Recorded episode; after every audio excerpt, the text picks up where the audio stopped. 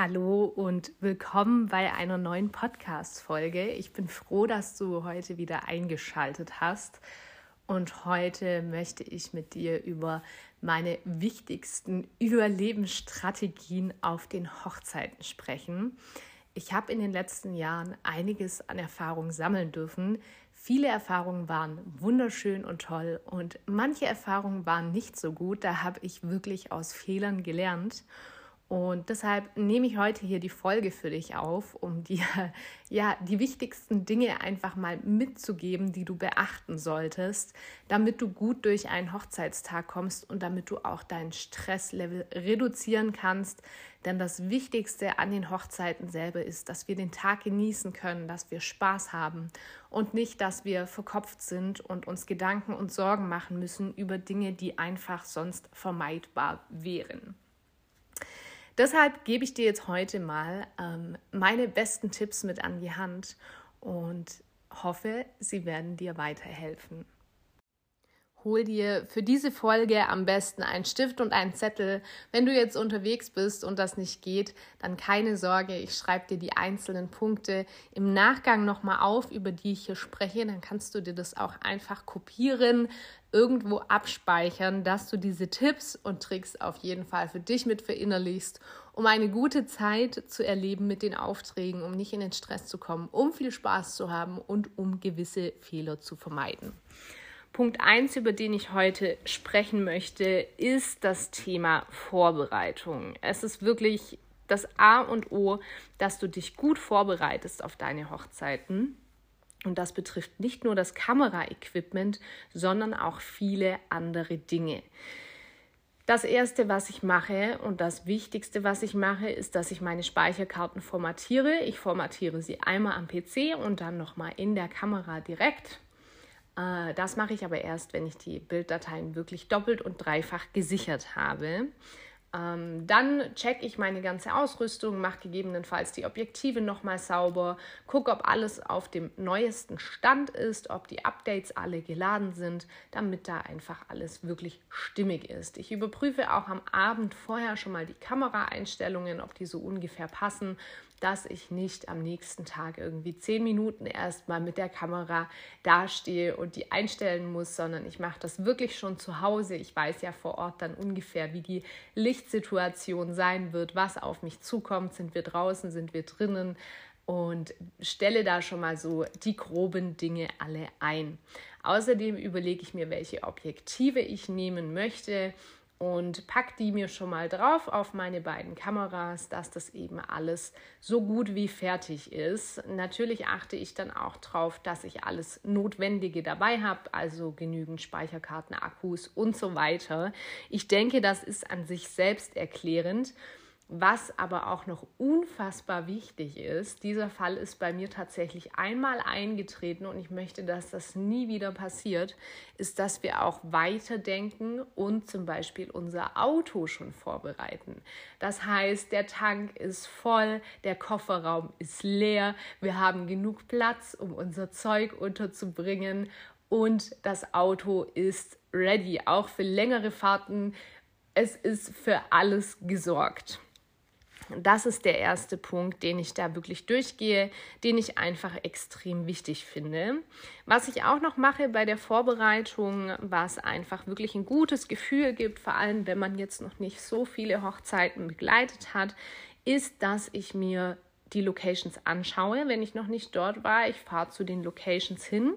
Dann habe ich die App Suntracker auf dem Handy und schaue mir die Lichtverhältnisse an. Das heißt, ich gucke, wann, wo die Sonne steht und wo dementsprechend schöne Aufnahmen möglich sind. Das ist wirklich ein Game Changer in der Fotografie, weil das Licht einfach mit der wichtigste Punkt ist, den es zu beachten gilt. Also schau dir gerne vorab die Locations an. Das ist zwar Zeit, die du investierst, aber die Zeit lohnt sich wieder, weil du am Hochzeitstag selber genau weißt, was du machen möchtest und wo du das umsetzen möchtest. Was auch noch ein sehr, sehr guter Tipp ist, der sich bei mir am Anfang stark bewährt hat, ist, dass ich mir selber ein bisschen die Nervosität genommen habe vor dem Brautpaar-Shooting und da habe ich mir was überlegt, was für mich sehr gut funktioniert hat. Ich hatte immer so ein bisschen Angst, dass es zu einem Blackout kommt, dass ich nicht mehr weiß, was ich umsetzen kann mit den Paaren und mein Kopf leer ist ähm, und ich keine Posen mehr im Kopf habe und ich nicht weiß, was ich jetzt machen kann. Grundsätzlich bin ich zwar ein Fan davon, die Paare selber ein bisschen ins Tun kommen zu lassen und wenig, weniger mit den Posen zu arbeiten, aber es gehört halt doch auch schon dazu. Und es ist auch typabhängig. Es gibt Paare, die brauchen eine krassere Anleitung und ein bisschen mehr Halt. Und es gibt Paare, die äh, machen das total von selber und brauchen gar nicht viel Anleitung. Auf jeden Fall habe ich hier jetzt einen guten Tipp für dich. Such dir doch einfach Posen raus, die dir gefallen, die gut passen, die du gerne umsetzen würdest. Nimm deine Kamera und fotografiere die einfach vom Computerbildschirm ab. Was bringt das? Das hat folgenden Vorteil. Du kannst ganz unauffällig beim Brautpaar-Shooting in die Bilder der Kamera reingehen. Du kannst dir das ja auch in einen extra Ordner reinlegen ähm, oder einfach ja mit der Schnellwahlfunktion an den Anfang immer hüpfen von den Bildern, dir die Bilder irgendwie als Favorit hinzufügen. Da gibt es viele unterschiedliche Möglichkeiten, wie du ganz schnell diese Bilder vor dir hast. Und wenn es dazu kommen sollte, dass du ein Blackout hast, dass du denkst, scheiße, ich weiß gar nicht, ob ich das hier sagen darf, ähm, ich weiß jetzt nicht mehr, was ich tun soll, dann guck dir diese Bilder an.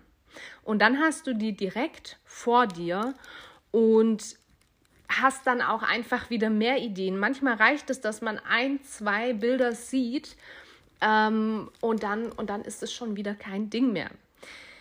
Das kann wirklich sehr hilfreich sein. Was auch noch ein extrem guter Tipp ist, ist, dass du dir die Timeline vom Hochzeitstag, also in der Regel bekommt man ja von den Brautpaaren dann den zeitlichen Ablauf, man bespricht es ja gemeinsam, diese Zeitslots.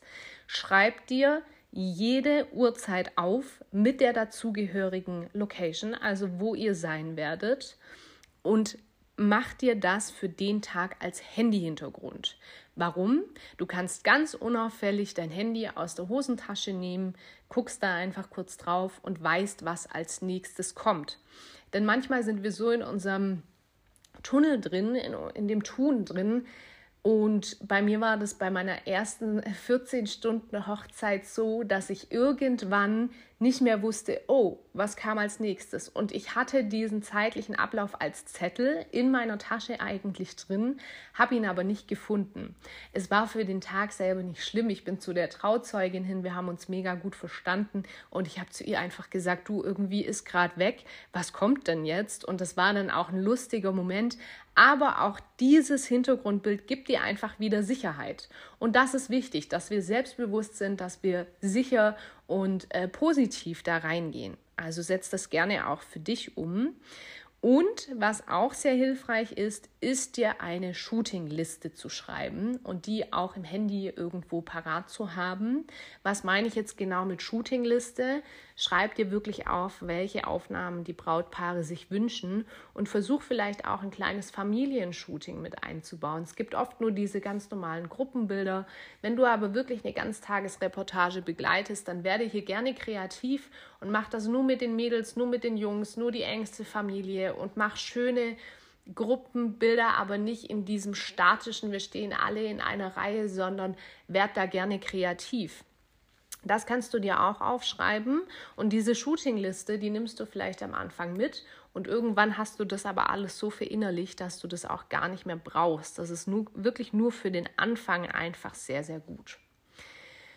Für den Tag selber empfiehlt sich außerdem sehr, dass du Snacks für dich dabei hast. Was meine ich jetzt mit Snacks? Für mich haben sich bewährt Riegel, irgendwelche Riegel, Nussriegel, die ich ähm, zwischendurch mal, auch wenn ich im Auto sitze, einfach kurz essen kann. Ich habe immer zwei, drei so Riegel im Auto liegen. Außerdem habe ich immer Traubenzucker mit dabei in der Kameratasche, falls der Kreislauf absackt, falls mal irgendwie ja, die Energie so ein bisschen fehlt, nehme ich den Traubenzucker und fühle mich damit schon wieder besser. Auch wichtig ist, eine große, große Wasserflasche im Auto zu haben oder vielleicht auch irgendwie eine kleinere Flasche tatsächlich mit im Kamerarucksack, je nachdem, wo du unterwegs bist mit deinem Brautpaar, mit den Gästen am Tag kannst du ja gucken, ob das reicht, wenn du was im Auto hast oder dass du wirklich was mit dabei hast am Körper.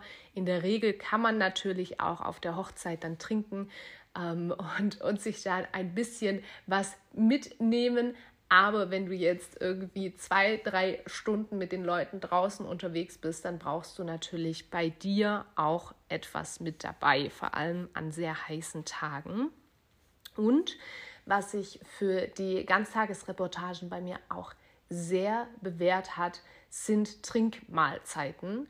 Ähm, es gibt da eine relativ gute Marke. Schreib mir gerne, wenn du das wissen möchtest. Ich möchte hier jetzt keine Werbung machen in meinem Podcast, aber das ist für mich teilweise so eine Rettung gewesen, weil ich persönlich zum Beispiel beim Sektempfang nichts esse. Ich esse auch so den Tag über eigentlich nicht viel bei den Hochzeiten, weil ich einfach, ich möchte nicht, dass meine Finger schmierig sind und ich bin da so konzentriert, dass ich da gar keinen Kopf habe, irgendwie was gemütlich zu essen.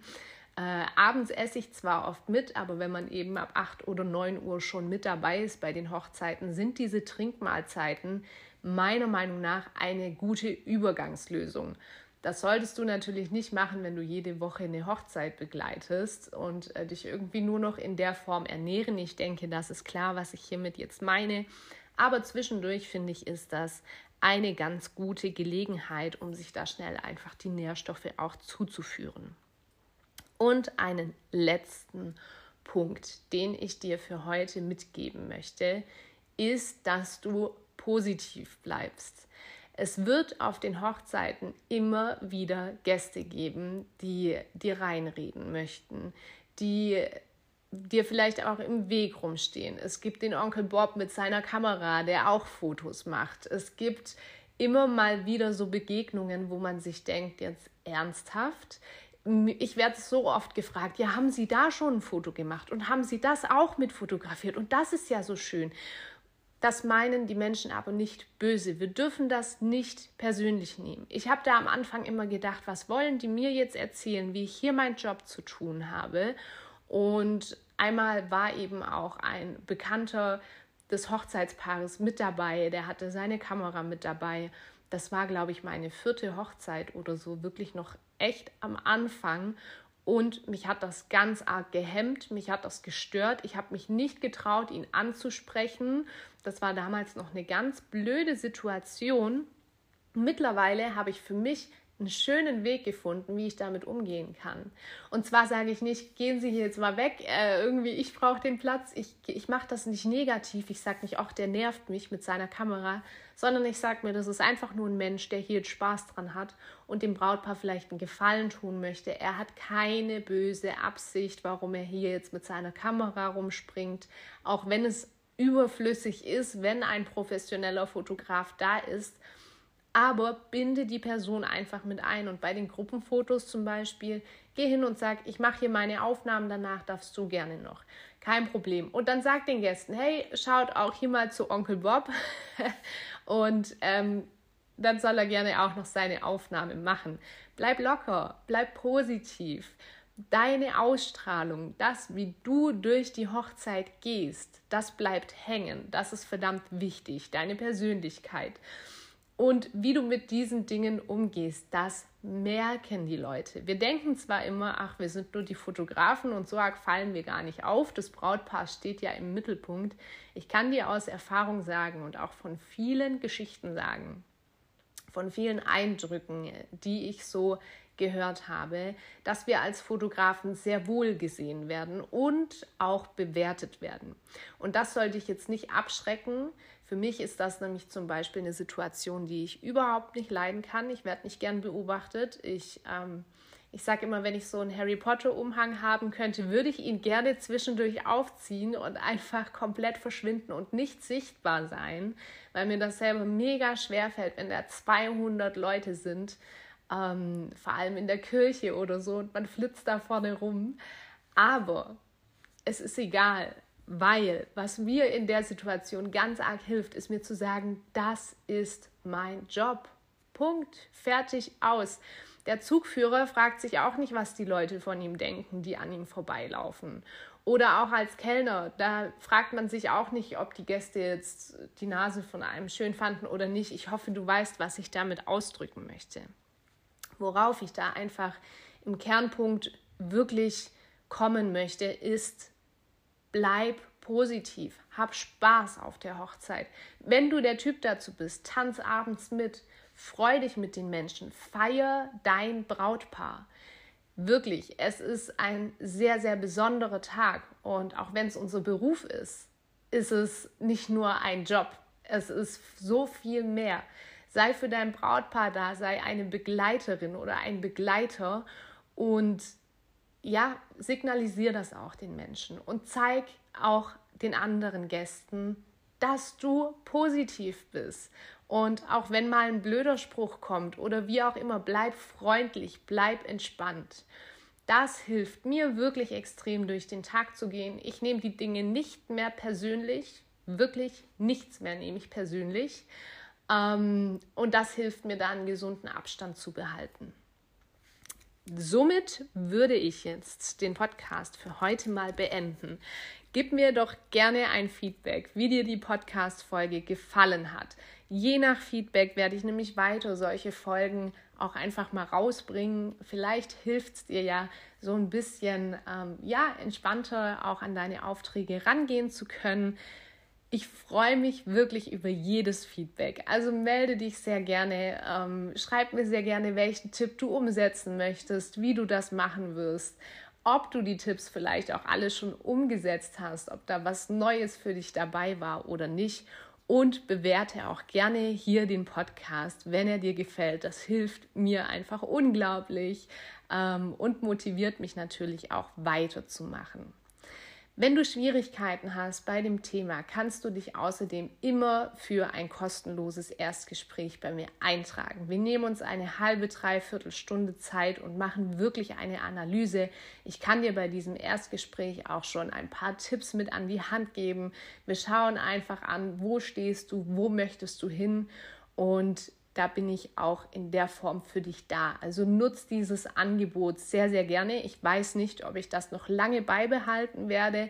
Momentan ist es mir aber ganz, ganz wichtig, dass ich das eben auch mit anbiete. Ich freue mich auf die nächste Folge mit dir und hab einen schönen Tag.